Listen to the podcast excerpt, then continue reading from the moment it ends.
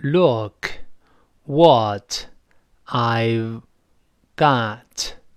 Wow, that's the snazziest looking handbag I've ever seen.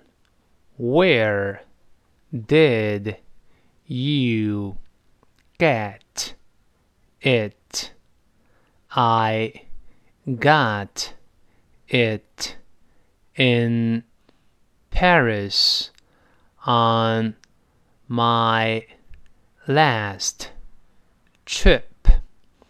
I bet it cost a fortune. No, it didn't. I got it for half price because the shop was having a clearance sale. What a bargain!